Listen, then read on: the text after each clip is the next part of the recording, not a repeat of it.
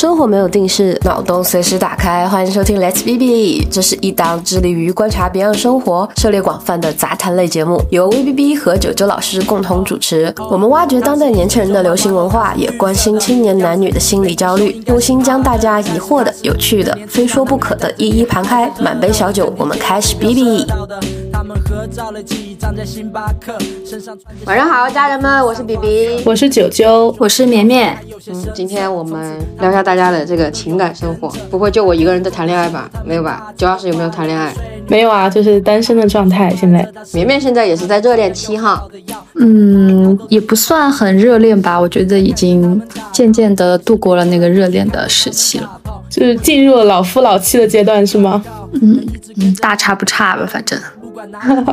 大家都知道，这种甜甜的恋爱呢，总是让人心生向往，为我们的生活增加一些养分。但是好像也不是每一段感情都是这么好哈。有的时候呢，明明知道这段关系里面你是属于那种被压榨、被控制的那个人，但是依旧是非常的沉迷。明明已经觉得自己啊快要崩溃了，受不了了，但是还是没有办法下定决心离开这种关系。你们两个身边有没有这种人？就是恋爱脑吗？我感觉这个有点像恋爱脑啊，怎么？我觉得跟单单纯的恋爱爱脑还不太一样哦。嗯，本期播客的话呢，就是想跟大家讨论一下有毒关系为什么如令人着迷，还有关于虐恋的成瘾性。希望大家可以通过这期节目更好的爱自己，远离有毒关系。我觉得说实话哈，要讲述以前的那种虐恋关系是会真的会很丢人，因为从目前的环境来讲，你就刚刚说这个哈，就这样的经历已经被绵绵老师盖上恋爱脑的思想钢印了。因为毕竟当下的年轻人的婚恋观是不婚不育。那你们身边有没有这种像我刚刚说的那种沉迷于有毒关系的人？当然有，肯定还是会有。有，我刚刚想了一下，我身边确实有一个朋友，他正处在这种关系当中。谁？马上来听八卦，竖起了八卦的小耳朵。我这个朋友跟他的女朋友应该在一起大概有一年多了，但是我感觉他们最近的这一年，就是从过完年到现在，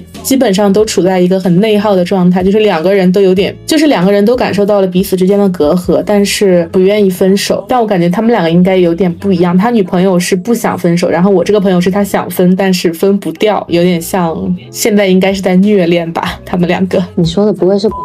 对啊，对啊，他还没分手，你知道吗？我恨不得就是打电话骂他了，已经准备过年的时候好好骂一下吧。那他都怎么跟你讲的？他为什么不分手？所谓的分不掉是什么？我觉得没有真的想分手另一方分不掉的吧。我觉得对于男人来说，他不想分就是没有找到一个更好的选择啊。然后他现在就是可以先得过且过一下，就是享受某一些满足感。他目前应该是这样子。当然，我这个朋友主要是因为他很有责任感，他总觉得说。分手会觉得有点愧对他女朋友。呃，对对对，就是感觉分手的话有点耽误他女朋友，但是他自己其实就是他们俩这段关系，就是我觉得是没有未来的。然后他现在就是在拖，然后加上他女朋友那边是非常强烈的不愿意分手的意愿，所以他就是数次妥协吧，我觉得。嗯，那你这个感觉好像跟我们今天讨论的还不太一样。对对对，我觉得他们两个其实有点，也不是说是虐恋，只是单，对对对，只是单纯的纠缠，没有到上升到那么高的价值。层面吧，因为我感觉他们两个其实并没有给彼此提供精神上或者说是情绪价值这种感觉，可能只是在索取一些像物质享受或者是肉体层面的这种各取所需吧。也就是说，相当于他们两个也不是没有办法分手，而是说已经习惯了这种相处模式，然后在找到更好的替代之前，大家就继续保持这种有一种默契的感觉，是吗？其实他们两个人都已经感受到彼此之间的这个阻碍了，关系应该是进展不下去的，但是还是维持现状。就拖嘛，拖嘛，逃避可耻但有用。是的，是的。那绵绵老师呢？身边有没有这种虐恋因子？怎么说呢？我觉得我现在回想起来，我身边，我觉得能称得上虐恋。的，好像还真的只有你，你你的事情给我的冲，你的事情给我的冲击实在是有点大，主要是 直接报身份证号了。知道，我就知道。好了，开始真实我了，是吧？其实今天开始这个话题之前，我就想问你，是不是要聊自己的经历？确实是因为最近我总是，哎，我不知道为什么，大家有没有那种感觉，就是有时候午夜梦回会想起之前这些做过一些很傻逼的事情，然后想着想着，心里越想越不对味儿，就是想要大声。说出来骂那个狗男人的不是，但是又觉得骂一下好像也没有什么改变，也不能真实的伤害到他，没有无法产生真伤，然后还是还蛮想剖析一下自己，毕竟这种事情应该也不止我一个人遇到吧，对吧？现在好多网上看到很多疼痛文学呀，或者是有些内耗的弟弟妹妹啊，正在经历着跟我之前经历的同样的事情，所以以身作则，现身说法。昨天的我就是今天的你，那么你要选择一个怎样的未来呢？不如我们就来聊一聊好了。那就先从你开始啊，既然你有这么刻骨铭心的经历，还是可以讲一下。哇，那真的是太刻骨，有的部分需要绵绵绵老师帮我添加哈，可能有的部分我不太想得起来，然后需要 需要有一个实时点评在。OK，我帮你添加吗？我真的会怕我自己说出一些很恶毒的话来。没事，我可以剪掉。好的，好的，你讲吧。我当时这个说起这段虐恋，这其实开头还开的蛮蛮草率的，因为当时属于是我们跟我跟那个男生是属于住在一个创业公寓里面，就是那种青年公寓，大家有听说过吧？嗯嗯，他们会定期的去组织一些活动啊，然后反正当时就是那种青年男女都住在一个类似于宿舍，但是不分男女寝的那一种。当时我其实喜欢也不是他，他也有自己喜欢的人，但是后来呢，不知道为什么，好像我就渐渐的欣赏了这个男孩，但性格吧也好，或者是他展现出来的一些点，我觉得也可以接触看看那一种。颜值的话呢，就是也还行。然后当时在一起的时候就很草率，因为是他先对我去表白的，然后当时大家都很暧昧嘛。然后确定关系之后呢，因为当时有一个事情的出发点，然后我就觉得我应该要对他负责，具体什么就不说了，大家懂都懂啊。我我也不知道为什么，我就是产生了我一个女生要为一个男生负责的想法。这就是他的圈套啊。但我觉得挺合理的，因为我觉得你在恋爱里面就是那种付出型的人格，哎，就是我可以理解，付出型人格倒是没错了，但是我现在想不通，我为什么要为一个男的负责？就是年还年轻嘛，那个时候还年轻喽。因为从现实层面角度来讲，我当时反正就各方面条件比他好。我不知道为什么就产生了一种拯救心态，或者是说一种在感情中同情弱者的心态，我也不知道。反正我觉得当时我就浑身充满力量，我应该要对他负责。哦，他像那个，就是你之前对我说的一句话，就是你之前看到的一个文案，他像那种雨天被淋湿的小狗。救命！如果这个时候可以放放表情包，我都应该放一个尖叫的表情包。真的，他真的就是给我传递出这样一种感觉，然后我就被这个蒙蔽了。然后后来在一起之后呢，因为他当时合租的室友好像要去其他的城市发展，他就失去室友了嘛。然后当时我们的那个城市是一线城市，房租什么就放到现在来看都是挺高的，一个月差不多就要三千多块钱。然后是一室厅，一室厅三千多块钱，我觉得还是挺难承受的吧。而且他当时没有找到合适的工作，我就产生了一个现在至今会被大家骂的一个想骂的一个行为，我让他搬过来跟我一起住。就你真的很大方哎，这个我觉得也还好吧。那他主要的问题是他过来之后有没有承担房租？没有，因为他没有工作呀。哦、爱的爱的供养，爱的供养。就是当时我不知道为什么，就是一种拯救者的一种心态。除了雨天的小狗之外，有一种养儿子的感觉，你知道吗？对然后还有一种感觉就是，你你就是母性大爆发了，我觉得。对我觉得当然也没有完全不让他交了。我就是说，如你找到工作之后，你把这些就是比如说前三个月我付，后三个月你付嘛，这样子。因为他之前不是一直没有工作嘛，嗯然后他就是用他的花呗在套现，用他的信用卡套现去支持他在这个城市的生活下去的一些费用，导致他现在挣的钱也是在为之前填坑，然后又有一段很长的时间，就说基本上从我跟他在一起到分手，他一个月房租没有付过，那你们在一起多久？说出来让大家说出来让大家震撼一下，嗯，一年半吧。就不知道讲什么。就这这种关系，你竟然都能坚持一年半。但是事情的高潮来了，我当时也不是直接坚持了一年半，你知道吧？确实他的那个不上进已经突破了我的底线，就实在我也忍不了了嘛。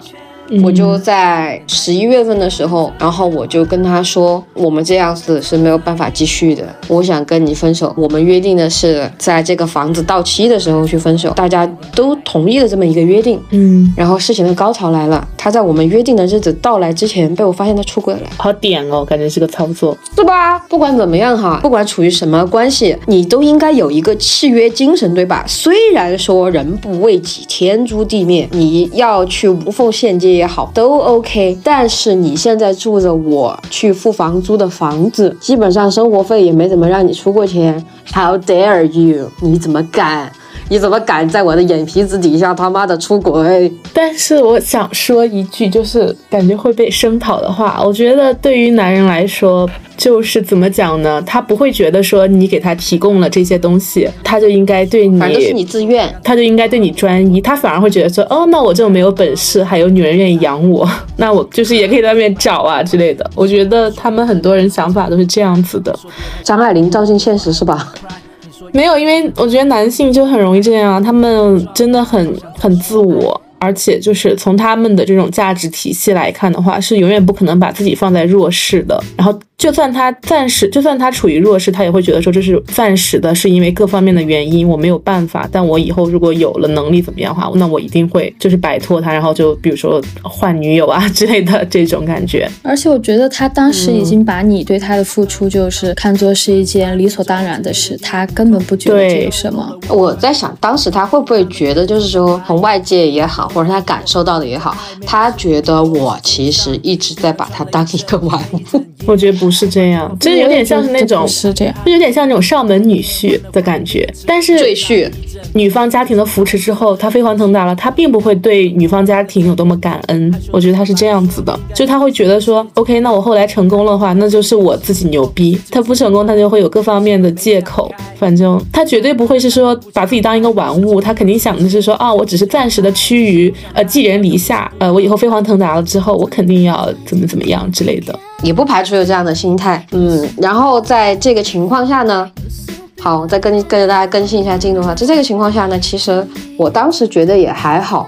因为已经说是已经大家决定分手了嘛，嗯，然后你就是我当时知道这个消息的时候，我稍微还是有一点生气，但是生气之后呢，我又会觉得说，既然我已经跟你说了这个，我我为我们的感情，我们为我们的我为我们的关系判了死刑，那么你要去无缝衔接的话，我觉得也可以理解。但是你知道，女生在预感到对自己的对象出轨之后，都会变成福尔摩斯。你就去推测他是什么时候出的轨，是吗？重点不是这样，推测什么时候出的轨并不重要，重要的是我在他的这些出轨的一系列的什么各种开房记录呀，或者是说他的消费记录呀，怎么样的，我发现他对这个女人的手笔比我可大方多了。也就是说，他吃我的、住我的、用我的，甚至用我的花呗买笔记本电脑。啊，六千多，他他妈的，他出去跟人家开房一一晚上，他妈四百多块钱，好震惊！你知道你这个让我想到什么吗？就是那个韩国三星的那个。长公主是不是李富真？然后她不是嫁给了她的保镖，然后那个男的最后还出轨，出轨还刷的公司的卡是吧？就是那种感觉啊，对啊，就是在我的一片震惊之中，接下来的话你们肯定会骂我，就是在我的呃，在我这一次又一次发掘证据的震惊当中，我居然燃起了斗志。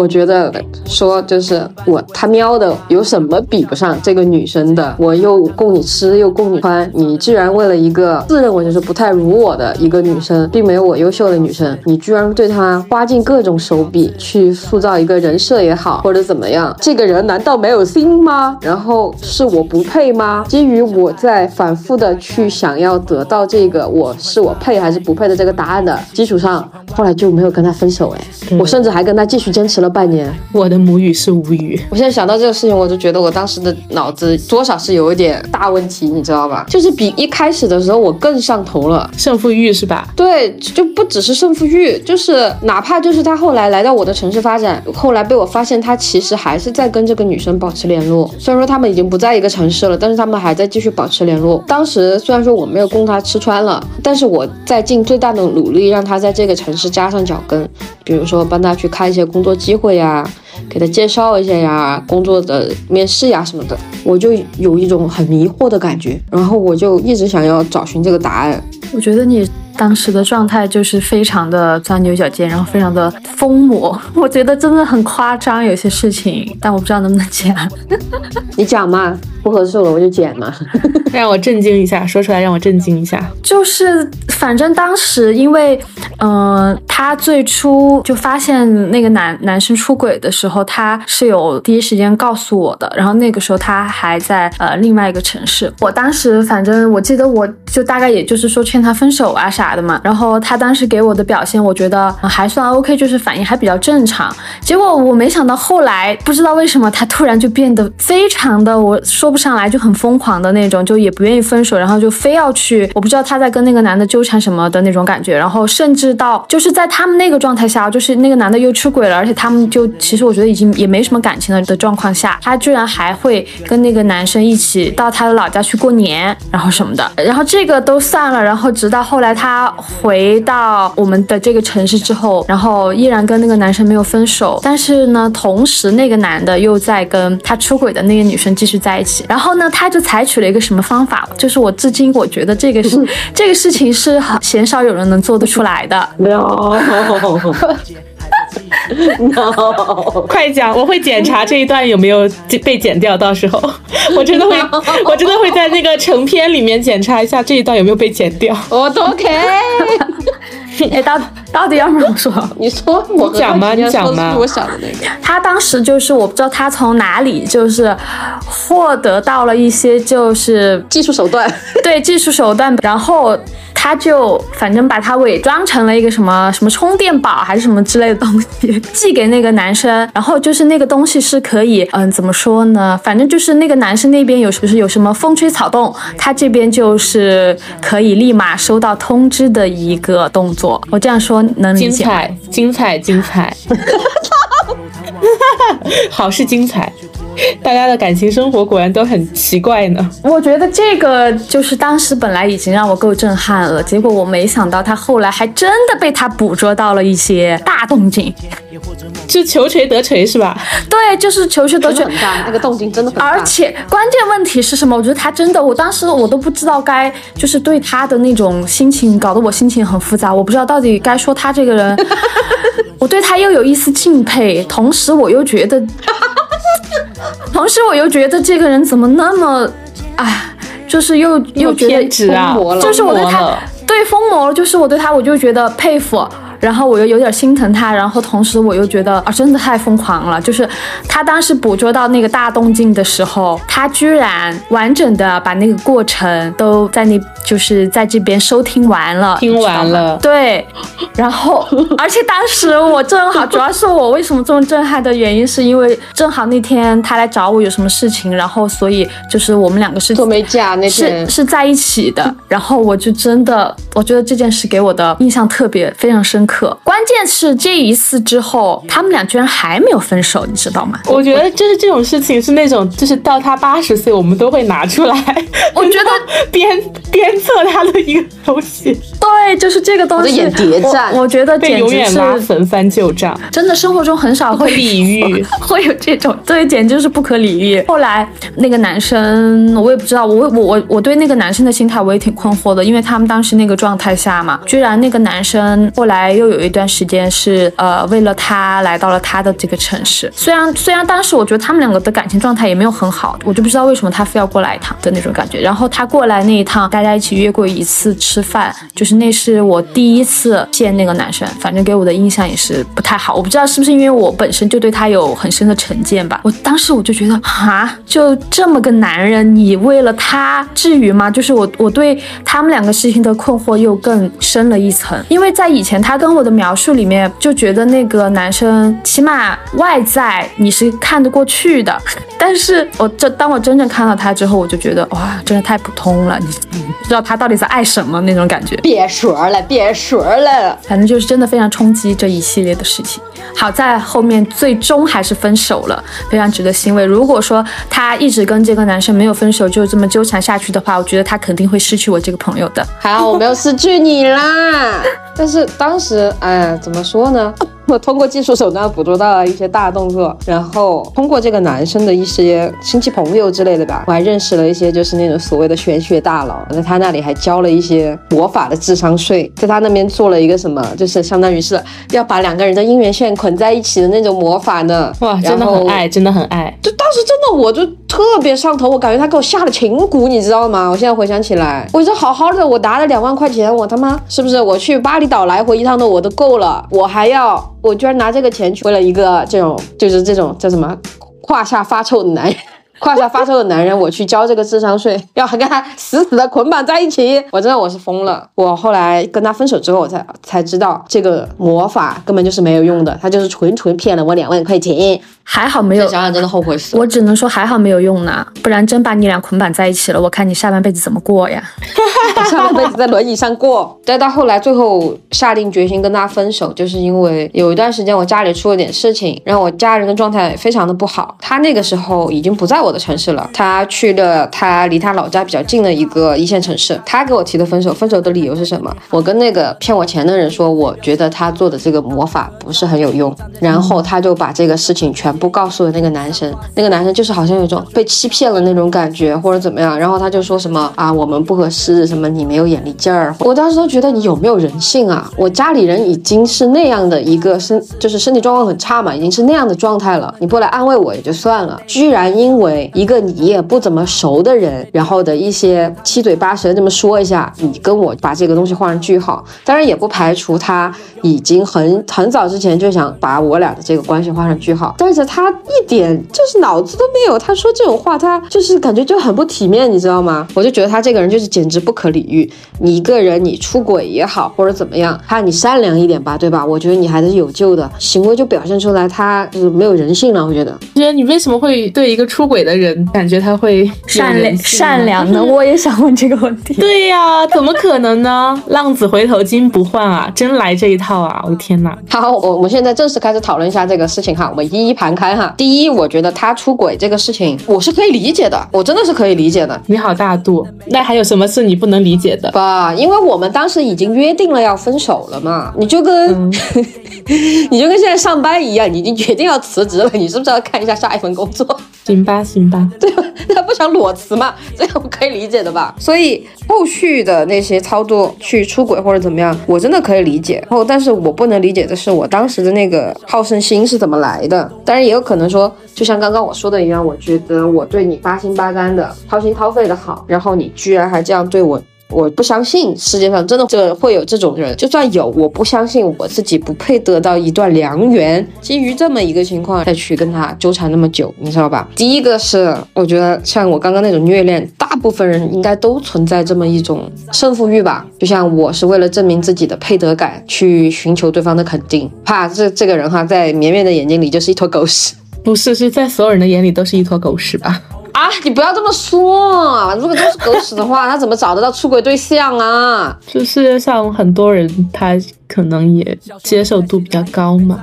凌霄，你现在骂人可真高级。那我只能说他把自己伪装的很好啊。你们身边会有这种吗？就是没有要争个一 哈。像你这么离谱的没有，只能是不是啦？我诊断这个事件确实很离谱，但是有没有那种就是因为自己的胜负欲，反而本来要结束的感情就不想离开了，或者说不想这么结束了那种感觉？嗯，那我觉得每个人都会有，只不过有的人他在产生胜负欲之后，他还是可以及时止损，他意识到了之后，他还是会，因为肯定我们情感这个东西，你们两人已经谈了这么久，然后你们要分开，也不可能有一天突然就分开了，你有那么。一段时间是你的胜负欲上头，然后你就想要跟他在在这个情感里面搏一个高低，然后你就会可能做出一些迷失自我的举动，但是很快你就会意识到自己这么做其实是在内耗自己。然后区别就是在于每个人可能这个过程不一样，有的人可能他比如说两周他就幡然醒悟，然后有的人就可能一年半 都在浪费光阴。我觉得。就是你当时那个心态，我觉得主要的原因，嗯，可能一个是那个时候你的年纪还稍微比较小一点，然后你对男人的一些本质你还不是那么清楚，所以你才会有那种不甘心或者觉得他怎么可以这样对我。然后还有一点是，我觉得你嗯的有一些想法还没有想通吧，就包括你刚刚才说的什么，你觉得他出轨了一个可能你觉得各方面不如你的女生，但其实如果你现在再来想这个问题。你可能不会有这种感觉了，就会觉得，对，男人他他出轨不一定他非得去找一个比自己女朋友或者比自己老婆更好的，其实很多都是他也是图一时新鲜，他根本就不在乎这些东西，或者说就是他在我这里得不到的一些感觉，他在别人身上可以得到，他只是需要那个感觉而已，或者是你们之间的感情就是那个新鲜劲儿已经过了呀，他就觉得，再加上你们当时本来就约定要分手，他可能就觉得啊，那我。就可以对吧？四处去寻找一下我的下一个什么什么啦。觉得他可能也并没有真的想跟那个女生在一起吧，就可能只只是你知道的那种。你知道我发现一个什么事情吗？就是说可以印证你刚刚说的，嗯哼，是因为我发现那个女生她也是有家庭的人，那就是两个臭鱼烂虾搞在一起了呗。就对啊玩的是刺激是吧？因为我们之前不是看那个那个叫什么来着，昼颜，出轨的电视剧。昼颜对，我们，之前看那个《昼颜》，对，然后她就像那另外一个女生，就是家里比较一般的那个家庭主妇那个女生，就上户彩演的那个吗？对，上户彩演的那个女生，她的老公的外遇对象就是那种专门搞有家庭的男人的女生。她就是为了图一时新鲜快乐，最重要的是什么？她不用负责，她不会被那种人缠上。就是我之前谈的那个男生，他为什么会对这种女性下手？就是他也不想负责，给自己造成一种麻烦，但是又刚好可以满足他的情绪啊，或者什么样各方面的需要。他还是蛮聪明的这一点。但是比较卑劣的是，这个人又是他的客户。他出轨这个行为已经够卑劣了，还在不在乎什么客户啊？任何一段关系里面，大家还是要保持理。像我这种赌狗心态，真的会，你说伤一伤感情也就算了，关键是他要我的钱，这就不太道德了。确实，我现在都，我现在都怀疑你去找的做的那个什么魔法，是不是那个男的跟那个人一起骗你的钱？我当时也有在想哦，因为当时不是有一些设备什么的这种事情吗？我是分享给过他的那个朋友的，就是介绍我们认识那个魔法师的那个朋友。然后没过多久，这个男生就发现了这个设备。哦，那我觉得他们肯定是一伙的。大家都其实习惯性的不会把人想得太坏，但是分析下来哈，咱们今天分析下来又发现了新的点，真的，我现在觉得他们就是太坏了，就是觉得我上头之后人傻好欺负，真的，所以大家真的不要上头。然后另外一种感觉就是，除了这个男生有，我其实还有其他的那种虐恋的那种感觉。不一样的是，我没有那么强烈的胜负欲，可能每一段感情他的情况也不一样哈，但是我能明显的感受到，你看完整个全程，就是在你面前直播，你在现场那一次，嗯，那一次的那种心情，我其实也很复杂。我除了就是那种震惊之外，然后我不是跟你说我头皮发麻吗？嗯，想吐啊，就是人压力很大，想窜稀的那种感觉。除了这些之外，我居然有一点点就是那种像人在巨大的恐惧中会分泌一些肾上腺素那种。对不起，你已经有一点有一点点在享受这种自虐的感觉了，我觉得当时是。对我当时甚至就是毫不羞耻的说，当时真的那种呃生理的一些反应哈，就是刚刚说的那些肾上腺素那些，我甚至是觉得是很有快感的。我甚至感觉这种疼痛的感觉让我有一种失真，但是又特别真实的感觉。我不知道你们能不能理解我说的这一点，就是我觉得我超脱于一切之外，因为这种感觉是我平时不能拥有的，但是这个事情又真实的发生在这我身上，我所有的感官都被放大。你这个就是典型的没事做，我去找点罪受吧。受虐倾向是吧？对，我觉得你这个已经有一点点那种在在自虐的感觉，是我觉得可能跟你这个行为本身有关，可能还有一种对于人性窥探的满足感吧。就是在这个过程里面，可能会有一点，因为看到了他人不为人知的隐秘的部分而得到的一种满足感，就是以至于你有了这种虚幻的成瘾性。被你这么一说，感觉我好变态哦。呃，不会啊，我觉得每个人每个人其实都会有这种感觉，只是说他的表现程度不一样而已。这个就是其实本质是跟你爱听别人八卦是一样的。你听到哦，这个人表面在公司怎么怎么样，背地里做了一些很见不得光的勾当之类的，你你可能也会有一种哦那个心态上的变化，窥探到了他人的这种秘密的满足感，本质是相通的。当然，你这个行为确实要恶劣了很多，我只能说。我另外一个我想到的点是，就像很多少男少女的成长过程中吧，他们会有一些自残的行为。嗯，我不能理解，我觉得这都属于是心智未成熟的表现。一个是心智未成熟，另外一个就是我觉得他们会把成长的这种，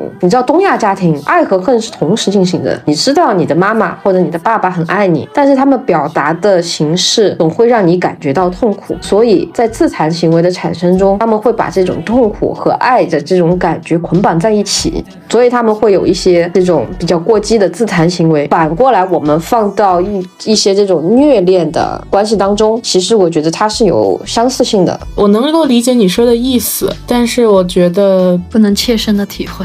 不是，就是其实我能理解你说的意思。然后其实青春期或者说这种自残行为，然后虐恋的这种沉迷虐恋的这种情感，然后我其实都可以理解。但是我是不会把它当做是一个正常现，呃，也不是正常现象，就是我没有办法把它合理化，没办法共情，是不是？对我也不太能共情，因为我打心眼里我就没有把这种行为合理化过。可能有一点共通性吧，但是也不能完全这么说，我感觉，因为我觉得确实青少年时期的那种像什么自虐自残这行为，我觉得更多确实像刚刚九九说的是一种心智不成熟，他可能做这个行为的原因有很多，但是嗯，可能是为了想要找一些存在感呀，然后引起别人的注意啊。觉得还有一个比较大的原因是那个时候我们原来可能受一些什么那种疼痛文学的那种毒害。比较深，然后会有一些人，他就说幻想自己是那种疼痛文学小说女主、男主，然后去做一些这样的行为。我觉得其实这种原因可能会更多一点，因为以前就是我的同学，包括身边朋友会有这种行为，但是嗯，我觉得没有那么深刻的理由吧，在我看来。但是我觉得这样子的一些行为，有的人是会伴随到他成长之后的，因为嗯，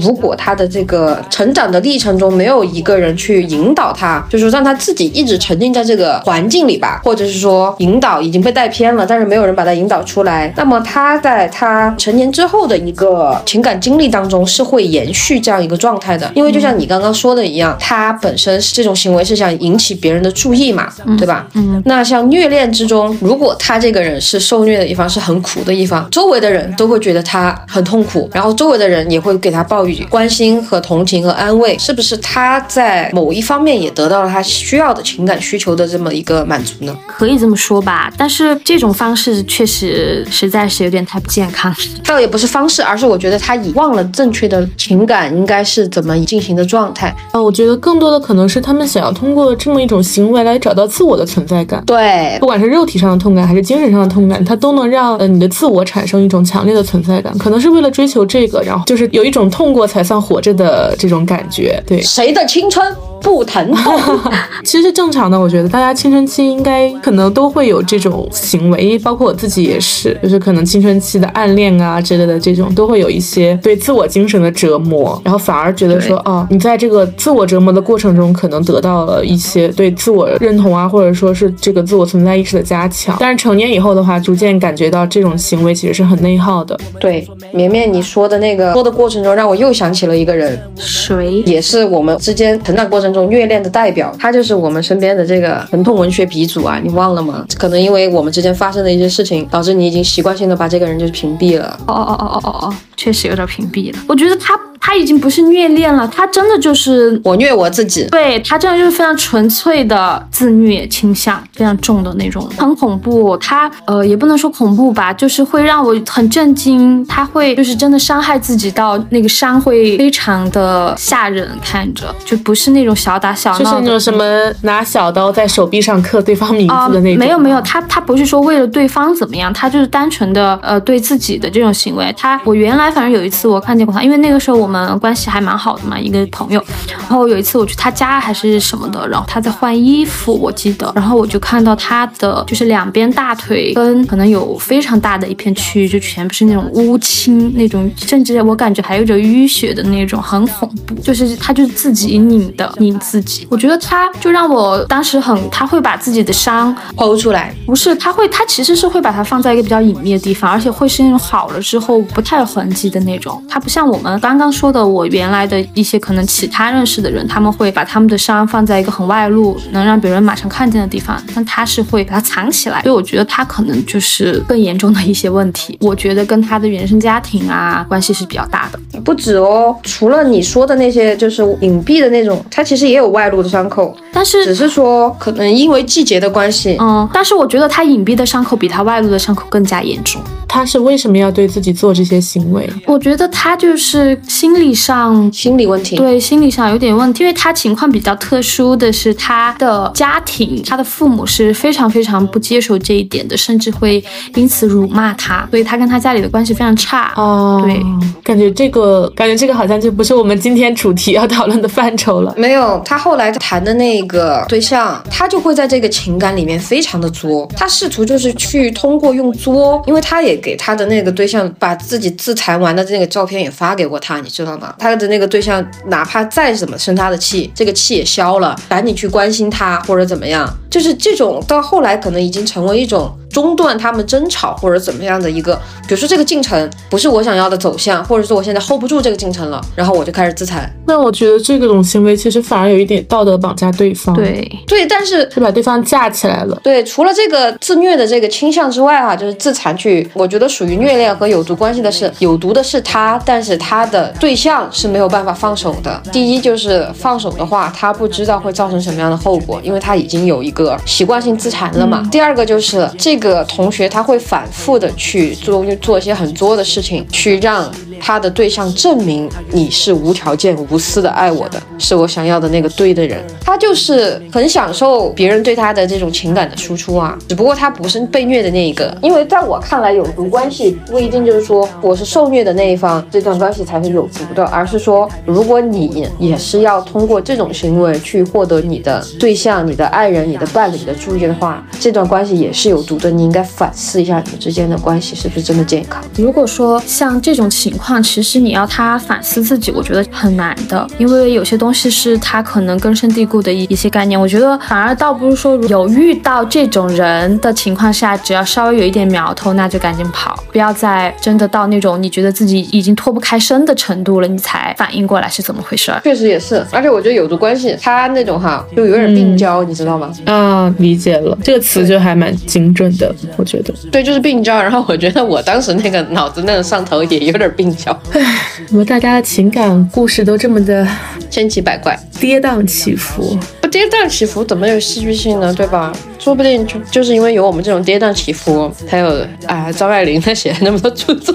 除了刚刚我们说的那种受虐的，因为那个朋友刚好也引出来了一个我们想说的观点嘛。我觉得当时我还有个上头，就是因为我可能整个人是被激素控制了。不是我们刚才说看着他像那种被雨淋湿的小狗吗？我在我们讨论这个话题之前，我去做一些功课。两个人在一起之后，特别是女生在确定过亲密关系之后，就很容易受到激素的控制，就是催产素导致无法离开，陷入沉沦。催产素这种东西很吓人哦，它就是让孕妇会忘记。让自己受到生产疼痛的这么一个猛药的存在，确实是这样。因为女性的身体就是受到各种激素的支配，经期啊什么的各种催产素这个东西的话，生产之后不是都会很痛苦吗？比如说产后抑郁啊，或者情绪不好吗？对自己的孩子，当时就是真的就爱不起来。不是说所有的母亲在生完孩子之后都会很爱自己的小宝宝的，她可能会有一些厌恶的情绪。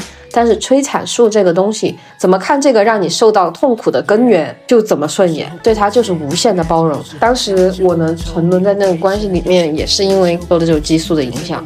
外人来看，各方面去分析来看，都不应该会发生这种事情。其实我觉得我们可以关注一下哪些人，其实我们是可以避雷一下的。像绵绵说的那种，一旦有一点点苗头就赶紧跑的这一种。比如说像是最近的那个再再见爱人，大家有在看吗？啊，有刷到过一些视频，剪辑里面他有一个女生叫王诗晴的那一个，就还蛮 NPD 的。确实，大家也都需要远离 NPD 这种人格。对啊，仲尼这种也属于是 NPD 对吧？应该是吧，就是逝者已逝，就还是不要再讨论他了。没有想到做完那一期以后，竟然出了这种事情。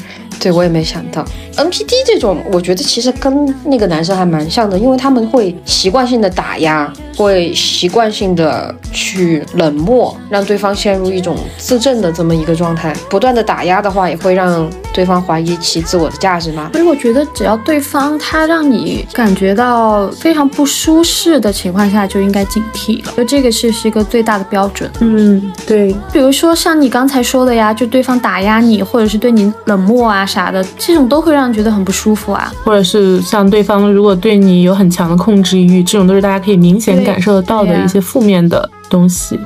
但是有的有毒关系的人反而也不太像这种人，这种是比较显性的。但是有的人他就会很温柔，把你照顾的还蛮好的，就是温柔的诱惑你走进他的陷阱。宁平是吧温柔刀，刀刀要人命。怎么大家讲的这种避雷型的类型都这么像我？怎么说？你为什么要避你啊？因为我其实有点 NPD，然后我又有一点点控制欲，对对方这种。但是我觉得恋爱中的控制欲是很正常的事情啊。但我感觉从这个角度来想，一段关系好像，难道这就是我之前的那些男朋友们都比较 二十四孝的原因吗？你在 PUA 别人是吧？因为我在 PUA 别人，对，有那么严重吗？达到 PUA 的程度吗？没有啊，没有那么严重，可能有一点点吧。我我说实话，有一点点，就是会冷漠啊，我就蛮冷漠的那种。就然后可能大家就觉得说得不到就是最好的，然后你越冷漠他越上头。有的时候，呃，一方面是因为我本身就不是一个情感非常热烈的人，嗯，对方如果可能像小狗的那种感觉哈，我可能也受不了。对，就是他的情感在我这边，首先他得不到一个跟他情感浓度一样的回馈，他可能就会想说，那我是不是哪里做的不好？然后他想越做越好。然后，但是在我这边的感觉是他的情感浓度越来越高，然后我会越来越受不了，然后形成了一个死循环，你懂吗？闭环。对，就找到合适的人还是蛮重要的。但是你们之前那个关系也不是有毒的那种吧？因为我之前听你的讲述的话，只是说大家分手分的不是很愉快，或者是说有一方有遗憾，但离有毒还是差的蛮远的。呃，对对，我其实没有经历过这种有毒关系，就是像今天大家举例的这种这么有毒的关系，毒性太高是吧？可能自我保护意识太强了。如果对方让我有感觉到不适的时候，我会非常快速的抽身，就是完全不会想到。我其实还是那种就是蛮喜欢跟别人拉扯一下的人，但是如果一旦我警铃大作的话，我立刻抽身，就是真的是一刀两断，绝对不会有一点点拖泥带水吧。那么可以请这位理智的、自我保护欲很好的九老师教一教我们这些容易上头的这些傻孩子们，怎么去识别这种危险的这种信号吗？有的时候真的看不出来，你知道吧？因为那个时候大家投入在一段感情的时候，就是真的很投入，会自己带滤镜去给美化对方的一些行为。我觉得其实跟我跟我本身是一个利己主义者还是蛮相关的。然后包括我可能从小受到的教育就是要自立自爱，然后就导致我在一个关系里面会显得过分的冷静和理智。当你在关系中变得冷静跟理智的时候，你就会发现很多，就是你就没有办法跳进那些陷阱了呀。就是温柔陷阱对我来说没有用。就是如果一个男生对我非常非常好的话，我会觉得说这是理所应当的吧，因为好像大家一直都对我很好，然后你对我也很好，我我配得感还是蛮强的。我就是那种我会觉得说这是我应得的。我觉得确实是这样，就是你要在恋爱里面有配得感，好的关系的话，确实是应该互相成就。当然，我们说这种争吵摩擦肯定是必不可少好的，但是说好长久来看，好的关系的话，应该是让你觉得说你自己有那种一方面是对自我人格的完善，另一方面是对他人的包容的提升，而不是说你在这个过程中你会消失掉一些自我，这个是非常恐怖的事情。因为当人一旦开始丧失了自我之后，他变得很不理智，让这段关系分崩离析会容易。我觉得你刚刚说的配得感跟自爱还是蛮挂钩的。对，因为我是一个相当自爱的人，说实话。很多人其实不知道怎么去爱自己，所以他们才会去想要从别人的身上去索取他们想要的所谓的爱的感觉，因为这种感觉他们自己对，而且给不了嘛。而且我觉得还有一个原因就是，可能是受到这些什么青春文学的影响吧，大家总是把爱情太理想化了，每个人都想要完美的爱情，然后每个人对完美的爱情定义又不一样。但是感情这个东西，它就是没有办法十全十美的，很容易被爱情这两个字蒙蔽双眼，然后被别人牵着鼻子走。对，然后会做出一些自轻自贱的举动，我觉得都很不可取。然后我觉得还有一方面原因是我真的太早就看清了男人的本质。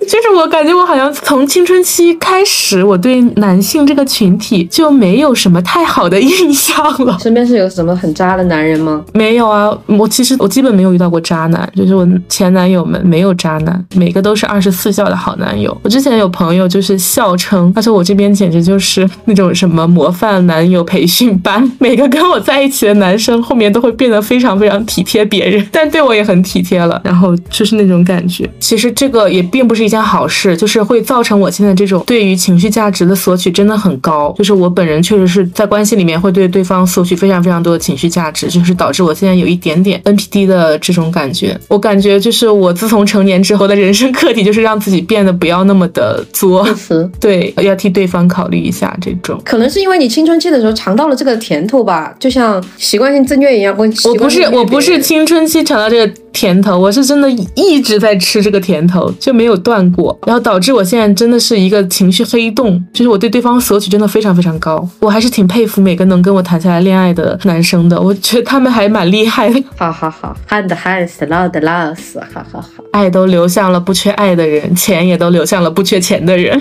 那有没有什么信号？你是觉得？对于那种容易上头的人，还蛮危险的。就是当对方开始指责你，当对方开始在一些你很在意的事情上面指责你，或者说拿你去跟别人做比较，这种我觉得都是比较危险的信号。有的事情确实就是某一方没有做好呀，那怎么办？他可以以一种很礼貌的方式说出来，比如说你们两个聊一下。对，聊一下，心平气和的聊一下，礼貌的聊一下，而不是说指责。首先，我觉得指责这个行为在关系中，首先我觉得指责这个行为在呃两个人之间，它就是非常影响关系的一个行为。嗯，就是当对方说出了这种抱怨或者说指责的话的时候，你不管接不接受，哪怕你真的做错的话，你心里肯定也会有那么不舒服的一小下。想要分手的时候，那个情绪它就是由这么多很小很小的点积累起来的。我觉得像很多互联网上说的那种什么直男行为，男生说哦，你穿这。衣服好丑，或者说你穿这个衣服好风尘之类的，嗯，就是我觉得这种话语，就是它其实并不是一个不礼貌。对他不礼貌。假如说大家都比较能共情的话，就可能说这个女生穿的很清凉，然后男生不理解。有的男生他可能就会说很礼貌的表达说，啊，你穿的这个衣服可不可以换一件，或者说是啊，要不要帮你拿个外套之类的。有的男的就会很直接。那我觉得低情商是一方面，另一方面是你也没有考虑到这个话会真的刺痛女生，因为女生她真的是一个很情绪化，而且很在乎这些东西的生物。当你这样去刺痛一个人的时候，对方会产生一种，我觉得好一点的情况哈，是像我这种人，我。我就因为我配得感比较高嘛，我就觉得说你凭什么指责我？你哪里哪里又做得很好嘛？那那就是会引发一场这种关系这种争吵。可能配得感比较低的女生，她会觉得说啊，那我这样做是不是错了？就是给她一种很负面的循环。长此以往下去的话，这个女生她会越来越对自我的怀疑。那当你产生这种情绪的时候，它必然是一个一个危险的信号嘛？我觉得都不是说女生是情绪容易激动或者比较感性或者什么，而是说因为数千年的驯化，你能说出这种话。证明你指代的意思也不是很好，然后女生就会自动联想，因为女生已已经被这种驯化成我会自在我自己身上找问题，那你说这种话就是觉得我有问题的这种。逻辑的闭环，对啊，而且女生，对啊，而且我觉得就是，如果你这么说我的话，那你就比如说，如果对方说啊，我觉得你没有我们刚谈恋爱的时候好看了，我会想说，那要怎样？那你分手啊？是你来提还是我来提？谁提出谁解决？对，就是我希望你跟我提出的每一个问题都是我们可以去共同努力解决的，而不是说你单方面的在这里指责我，我很不礼貌。说实话，你就跟谈恋爱的时候，我如果跟你说，你昨天晚上时间真的很短，灌篮高手三分。那你说对方他能不暴跳如雷吗？对吧？就是大家都要考虑一下对方的这种感受啊。就首先你要把对方当做一个人来看待，以一个礼貌的方式去对待人家，然后才能得到一个好的反馈。那同样，当对方没有以一个礼貌的方式来对待你的时候，你就应该反省一下你们这段关系是否是一个健康的关系。我觉得这个就从言语里面就可以分辨出来。最少就是相爱的人会有一个彼此的尊重嘛，最基本的尊重。会在意你这个话说出去之后，对方会怎么想的？如果你那个话能够轻易的说出口，就说。明他根本就不在不太在乎你的情绪。朋友之间都有尊重，而且更何况同事之间都有尊重，为什么你对你的伴侣就没有了尊重呢？对吧？嗯，这种人确实要远离。一个尊重都没有，那何谈继续相爱相知下去呢？我觉得那种人也也挺要远离的，就是那种表演型人格，会在大庭广众下，哇，我直接受受不了这种。我觉得 I 人很害怕这种吧，应该对，会在大庭广众下跟你求婚，会让自己的兄弟起哄要跟你表白呀什么的那种。我觉得我受不了，很吓人，就感觉他在用一种舆论的压力去胁迫你做一些他想要达到的目的。如果你达不到，你会谴责呀，或者怎么样。你这么一说，我真的想起来，我有遇到过一个这样的男生，就是他是我一个好朋友介绍的，然后我那个朋友是男生嘛，就是我们相处了一段时间之后，有一次大家一起吃饭，他就当众跟我表白了，让你下不来台是吧？对，然后我就当众拒绝了他。我没有当众拒绝，但是就是其实我是并不想跟他谈恋爱的，因为相处了一段时间之。后，就是我发现并不是很合适。但是那个时候也是我那个朋友攒的局嘛，一起吃饭，我就还是去了，就也没有想到会当众表白，因为确实是有点驳了对方面子的那种嘛。然后我当时就也没有答应，我就只是打了个哈哈，就是敷衍过去了。然后事后，然后事后拒绝了，因为那种情况下你让我答应，我也不会，我也说不出口。但当时他没有说什么让你下不来台的话吗？嗯，没有，他还是比较礼貌，除了这个行为以外，都还是比较礼貌的。而且我们吃饭的那个局，也就是呃四五个人，就是也也没有很多，不是说一大桌子人的那种，就是四五个人就也还好，就是那个情景没有那么那么的尴尬。但我当时也确实有被震撼到了一下。哎，你们狮子座真的很吸渣啊，我感觉。别说了好吗？就是一些砖嘛。而且我这怎么就月双鱼？月双鱼不就就期待着这种事情发生吗？有一种你你在享受的感觉。我说实话，也不是享受。对呀，我我觉得有些你还蛮受用的嘞。